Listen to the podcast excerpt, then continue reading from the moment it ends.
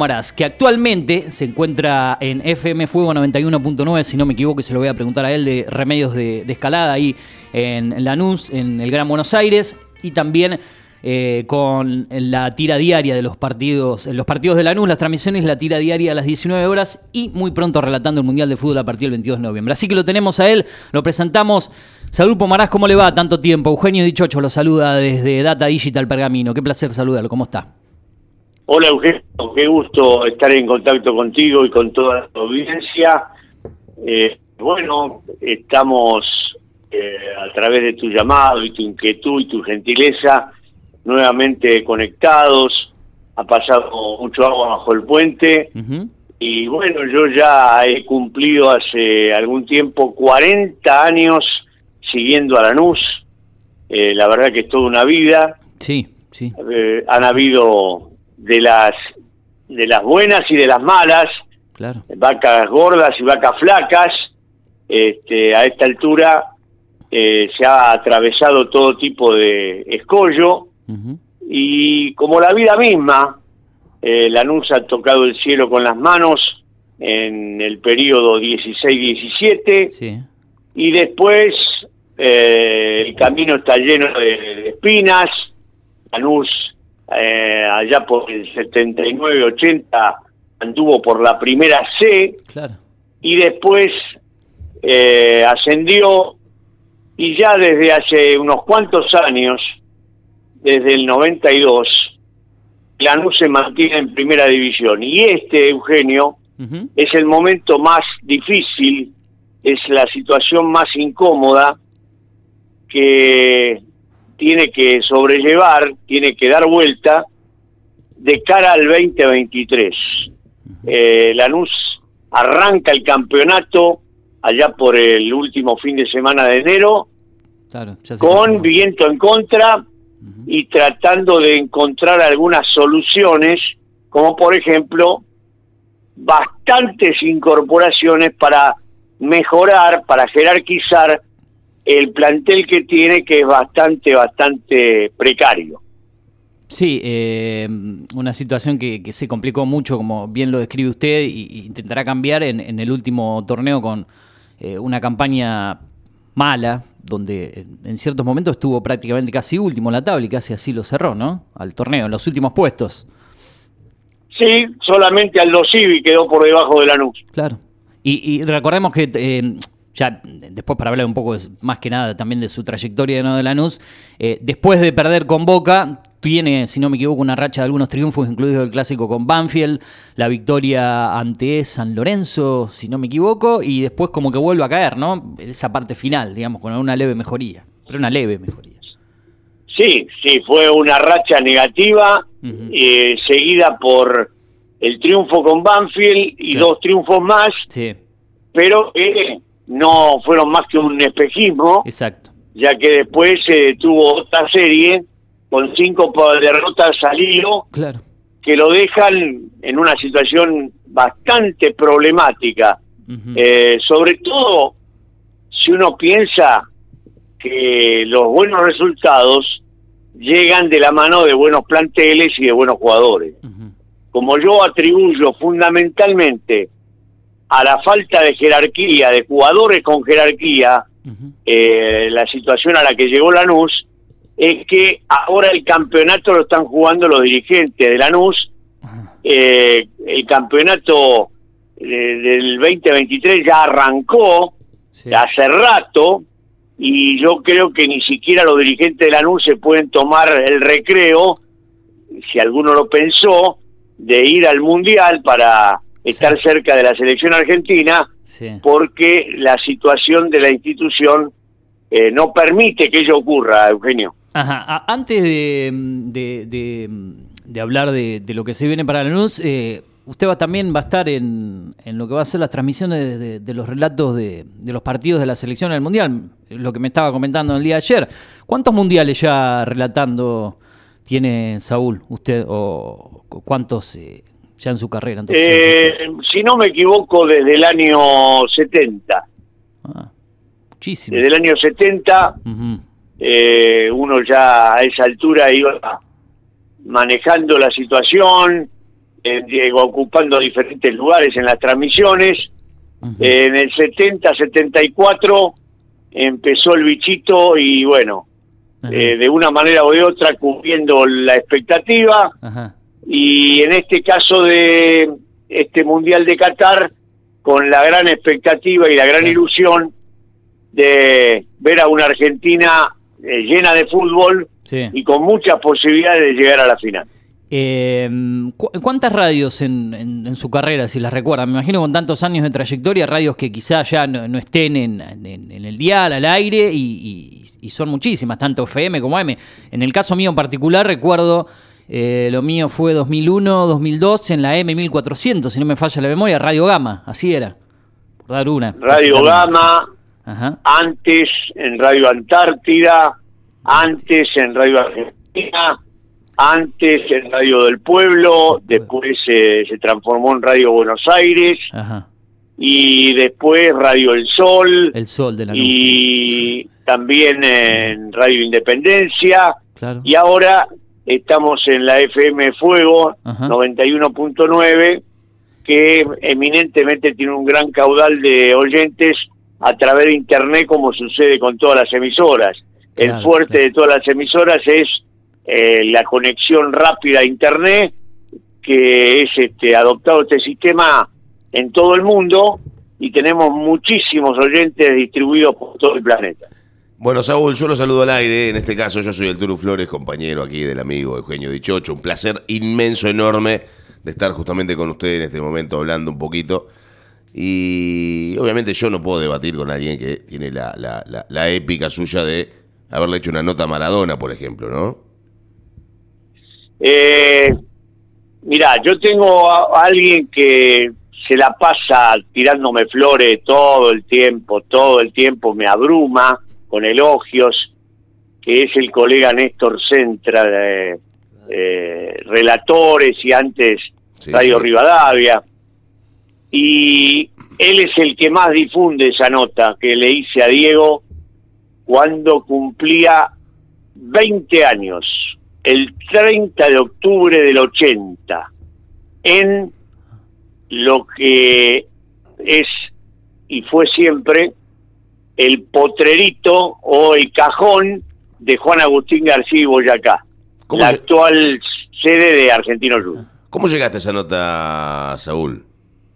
Ah, yo en esa época estaba... en esa época llegar, estar, estar ahí o no? Mira, con figuras como la de Diego nunca es fácil, tiene que contar con la simpatía o eh, la aprobación de un ídolo como él, de un monstruo como él. Y en ese caso, eh, yo trabajaba para una cadena de emisoras del interior del país con un equipo inolvidable. Ustedes van a escuchar los nombres y realmente eh, da, admiración. Mario Truco encabezando el elenco periodístico, Eduardo Castiglione, Alejandro Apo, Ricardo Ciosia, eh, bueno, no me acuerdo si estaba Guillermo Salatino en tenis, yo era el humilde cadete al lado de ellos. Este, y yo, yo me encargaba del tema de las notas en exteriores y así tuve la gran satisfacción de conocer gigantes del deporte argentino como Guillermo Vilas, como hubo Orlando Gatti, como Waldo Filiol, como tantos y tantos ídolos. Y en esa ocasión, sabiendo que Diego cumplía años, había un asado al lado de la cancha de argentinos, y Diego, ya habiéndose pasado algunos minutos el mediodía de aquel 30 de octubre del 80, dejó esperando a todos sus compañeros y al cuerpo técnico y se prestó, dio el ok para que grabáramos una nota donde una figura como él no estaba esperando que termine la nota. La nota duró como 20 minutos, la tengo a disposición de ustedes y de alguna manera se las puedo hacer llegar porque yo la tengo en el viejo y querido cassette TDK. Claro, ¿eh? el TDK, el famoso TDK. ¿El clarito o el de color? Eh, tengo el de color, tengo el de clarito. 200. si, si yo si yo les contara los casés que tengo distribuidos por todos los lugares donde yo frecuenté, eh, hay un gran drama que tengo, eh, Flores y Dichocho. El drama que yo he tenido en mi carrera es que he sido el peor archivista, el peor, eh, recolector y ordenador de emociones. Ha perdido muchas cosas. El peor. Perdí todo. Una pena.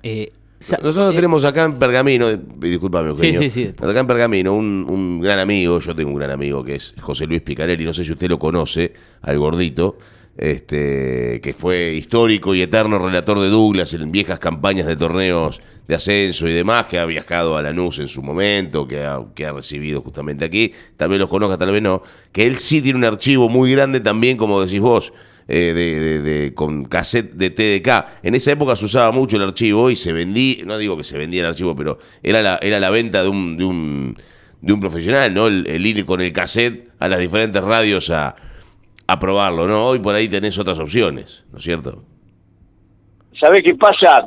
Yo fui el propio enemigo de todo eso, que me hubiera servido y cómo para armar los programas que yo hago, porque yo tengo la tira de lunes a viernes a las 19, hablando de la NUS solamente, no hablando de todo el fútbol argentino, ni, ni de diferentes este, actividades, no. Eh, yo hablo solamente de la NUS y no hay otro programa que pueda eh, estar al aire hablando de la NUS nada más diariamente, no lo hay. Es decir, que lo mío a veces se transforma en un sacrificio. Por supuesto que tengo dos colaboradores que me ayudan a analizar todo lo que pasa en Lanús, pero quiero decirte que con ese archivo, si yo lo hubiera eh, guardado, preocupado por tenerlo, me hubiera entretenido muy fácil para recordar en cada partido los goles que yo había relatado en todos los eventos anteriores. Claro. Saúl, eh, quiero preguntarle cómo surge el, el apodo o este latiguillo del viejo lobo de mar, que lo recuerdo en el comienzo de cada transmisión, y algunas cosas que me han incorporado de esos momentos haciendo estudios centrales junto a usted. Eh, tengo, por ejemplo, un recuerdo, aparte de eso que le preguntaba, cuando eh, uno hacía muy poquito que había ido a, trabajar a Buenos Aires a estudiar y yo generalmente no pronunciaba la S como muchos de esta zona y usted me hacía esas correcciones y, gracias a Dios también pude corregirlo. Eh, por una anécdota también personal, pero ¿por qué viejo lobo de mar? Después para volver a preguntarles. Bueno, la verdad que me hace un halago demasiado grande porque en mi casa me tildan de exigente.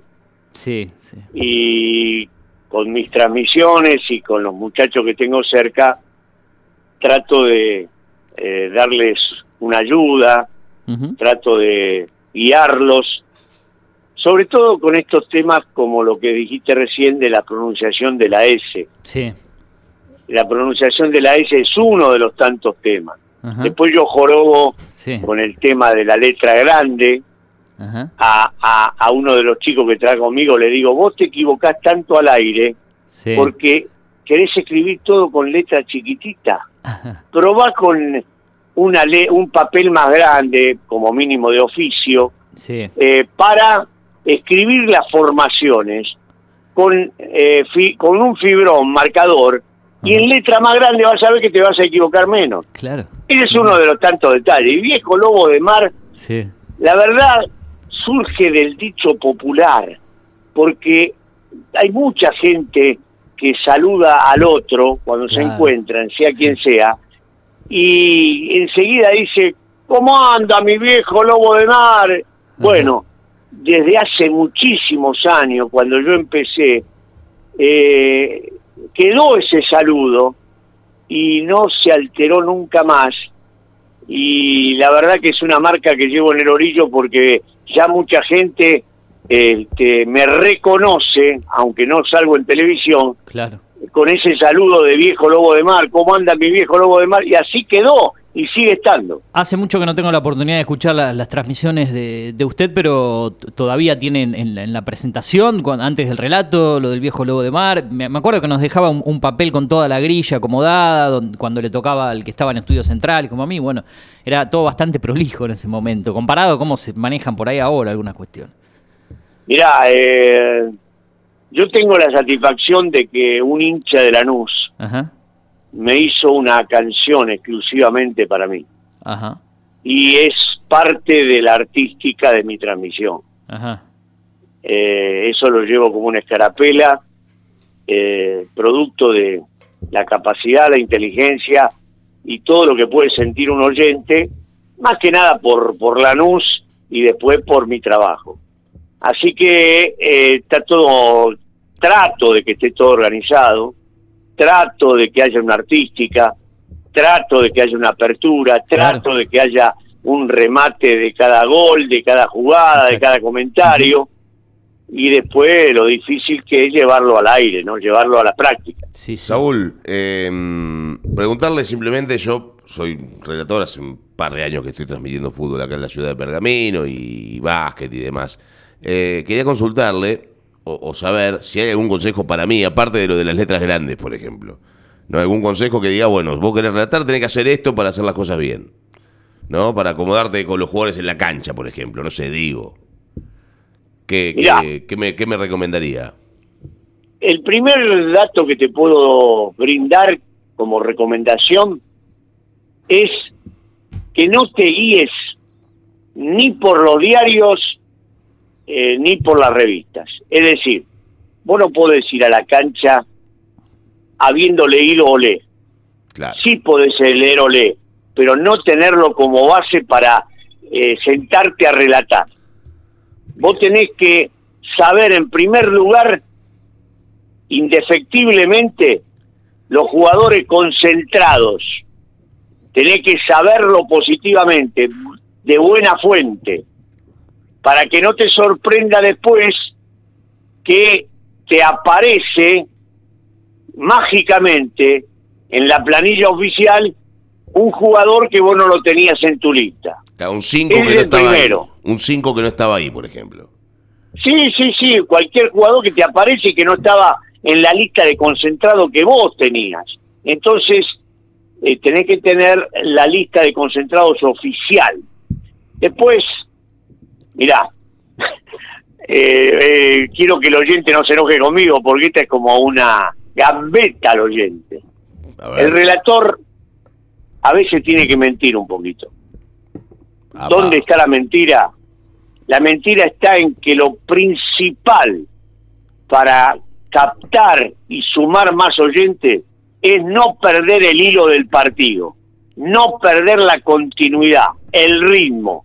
Y para eso a veces es más importante el ritmo que mencionar al jugador como corresponde, es decir, el que la recibe y el que entra en acción. A veces yo digo, eh, eh Quiñón, y resulta que Quiñón ya era, este, está en, el otro, en otra punta de la cancha. Basta que nombres a uno de los que está jugando, ¿no? Ahora, si nombra a Quiñón ahora, en este, en este periodo, la gente va a cambiar el día porque ya Quiñón no está hace rato. Claro, nombrar el ambulanciero y es medio complicado, ¿no? Que lleva la pelota del ambulanciero de, la cancha. Eh. No, claro, tiene que ser uno de los que juegan, pero si vos nombrás a cualquiera de los que juegan, pasa de largo a pesar de que la gente tiene a la imagen como elemento para jugar al redactor de radio, ¿no? La gente, mm, por otro lado, voy a, acá tengo un par de goles suyos, eh, no suyos, sino relatados por ustedes justamente, eh, para poner un ratito seguramente, o mientras usted está al aire o, cuando se termine esto. Pero yo quiero preguntarle por, respecto a los con respecto a los mundiales. A mí me ha tocado transmitir la selección argentina desde, bueno, desde el Monumental, desde la Bombonera, he ido a San Juan no hace, hace un tiempo atrás, ya después decidí no hacerlo. A usted le ha tocado transmitir varios mundiales, ¿no? Relatar la selección es algo diferente, ¿no? Eh, relatar la selección significa eh, relatar eh, tus raíces, relatar a tu país, relatar la bandera, relatar el himno, yo no hay mundial que no llore cuando empieza a sonar el himno argentino.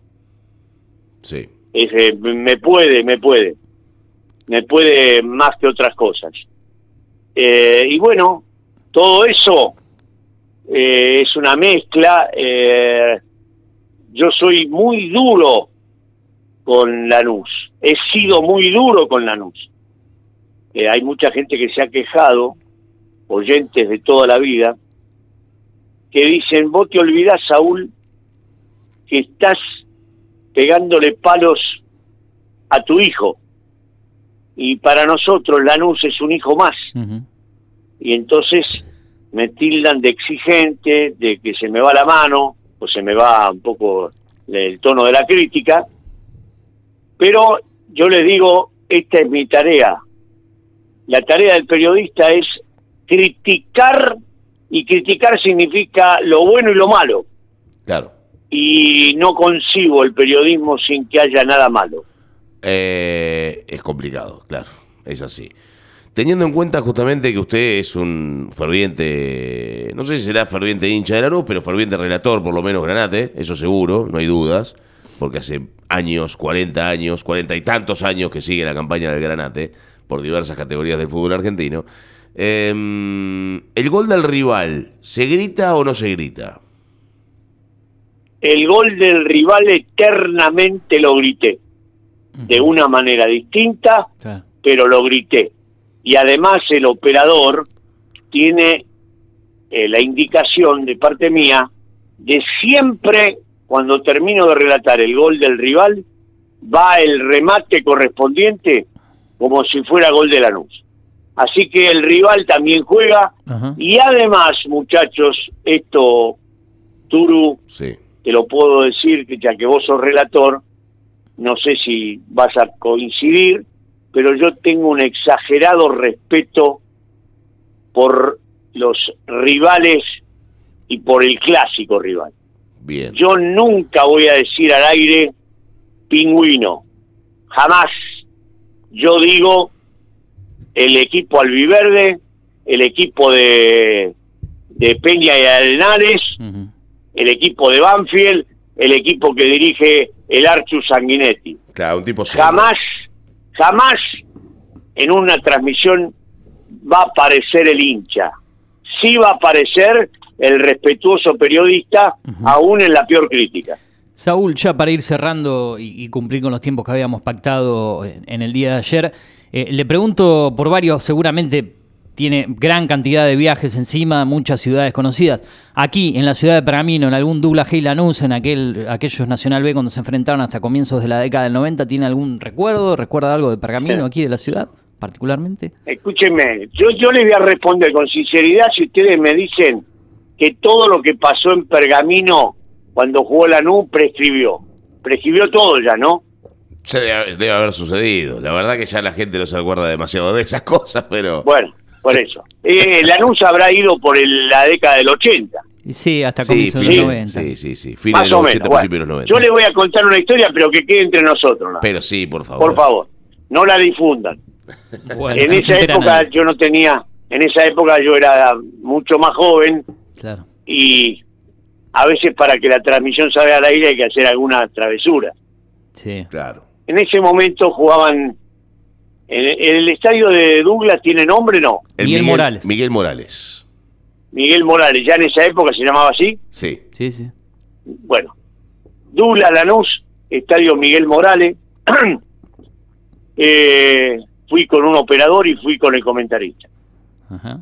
Y el operador tenía la misión de tomar la línea que habíamos acordado con un vecino. La telefónica, la fija. La fija, lógicamente. La fija telefónica, claro, de esa época.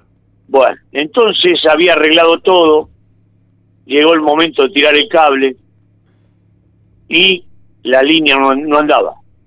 No andaba y no andaba. Bueno, el operador no tuvo mejor idea que pinchar una línea de otro vecino. Buen trabajo. Muy sin bien. avisar, sin avisar, Sí, sí, sin avisarle al vecino. claro. En un momento, no me acuerdo si había empezado o no el partido, viene la policía. Uh, Bien. Hubo que hablar mucho, mucho, me desconcentré totalmente del trabajo.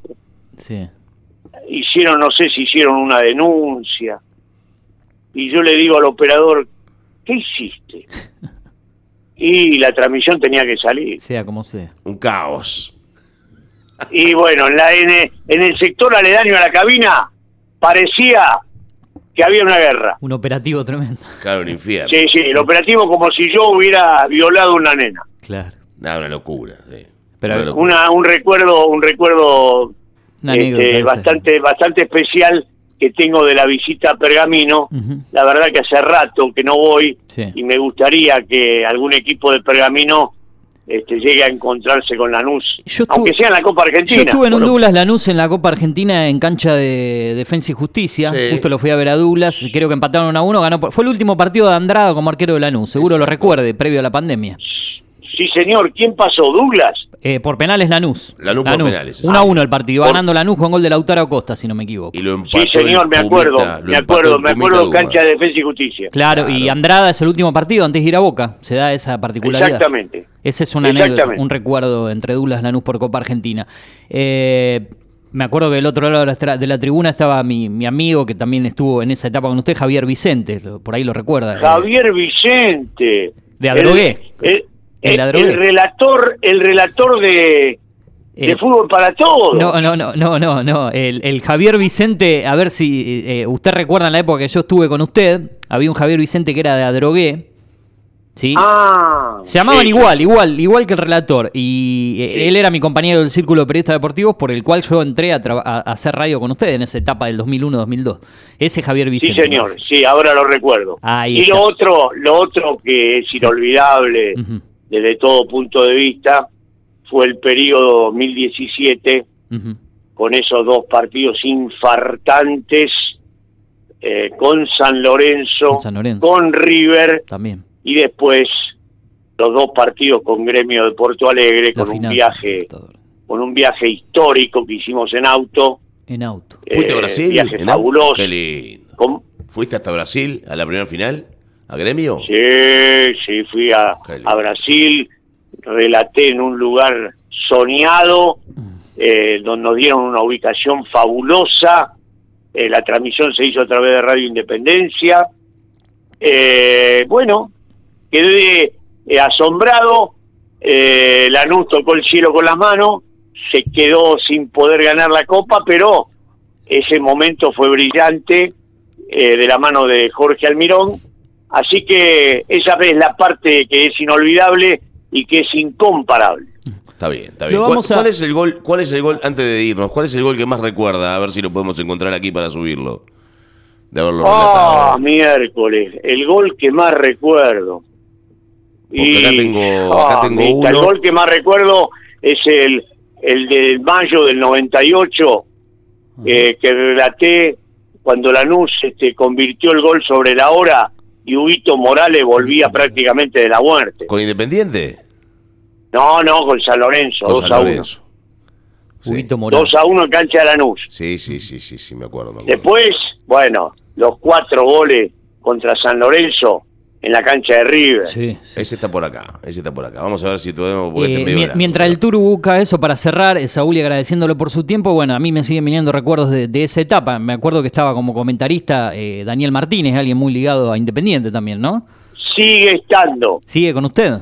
Ajá. Sigue estando Daniel Martínez. Mire. Bueno, tenemos el primer gol acá contra, contra San Lorenzo. ¿Le parece que cuando cerremos pongamos este gol ya para, Eh, para darle... Parece que lo, lo escuchemos mientras eh, está Saúl del otro lado Sí, para que dé su parecer y, y después lo despido, Saúl, porque sabemos que a las 9 Ya éramos en la de condición de nueve. cerrar esto y nos hemos extendido, pero la verdad que eh, es un placer haber hecho esta entrevista. Un gol de, de sus relatos para los pergaminenses que no lo conocen, por ahí quizá. En Ahí su, está, dale, y dale. cerramos tranquilo, con dale. eso. Escuchamos un gol. Dale. Bueno, a ver, vamos a escuchar el gol. Se vaya el hombre de la luz, es corner. tiro de esquina que va a ejecutar Almirón, Almirón le va a pegar con zurda, el toque de primera y rápido para Maxi, todo sorprendido, le pega Velázquez, centro, gol, gol, gol, ¡De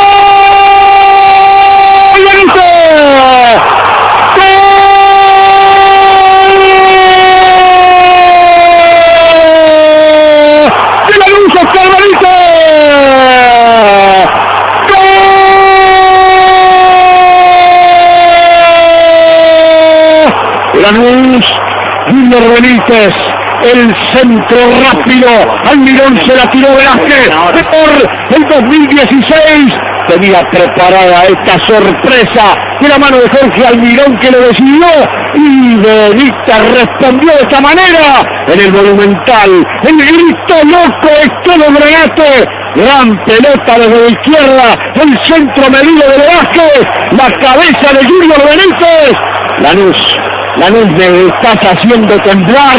Lanús, estás queriendo ganar el título. Lanús, otra vuelta más.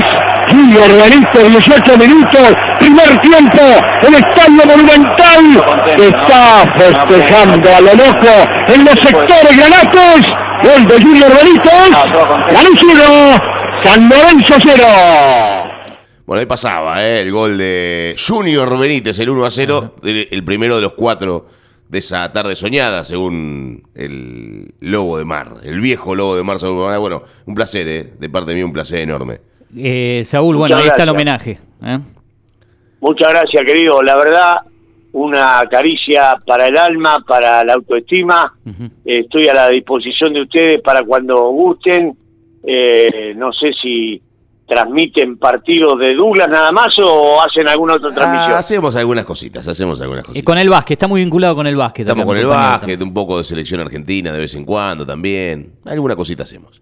Este, bueno, lo que gusten, eh, cuando necesiten algo de, de Buenos Aires, estoy para, para servirles. Lo vamos a estar molestando seguramente, don Saúl. Muchísimas gracias. Feliz día al periodista deportivo por anticipado. Muchas gracias, un abrazo para ustedes y gracias por todo por todos estos halagos. No, por favor, abrazo grande, gracias. Allí pasaba, ¿no? Bueno, media hora.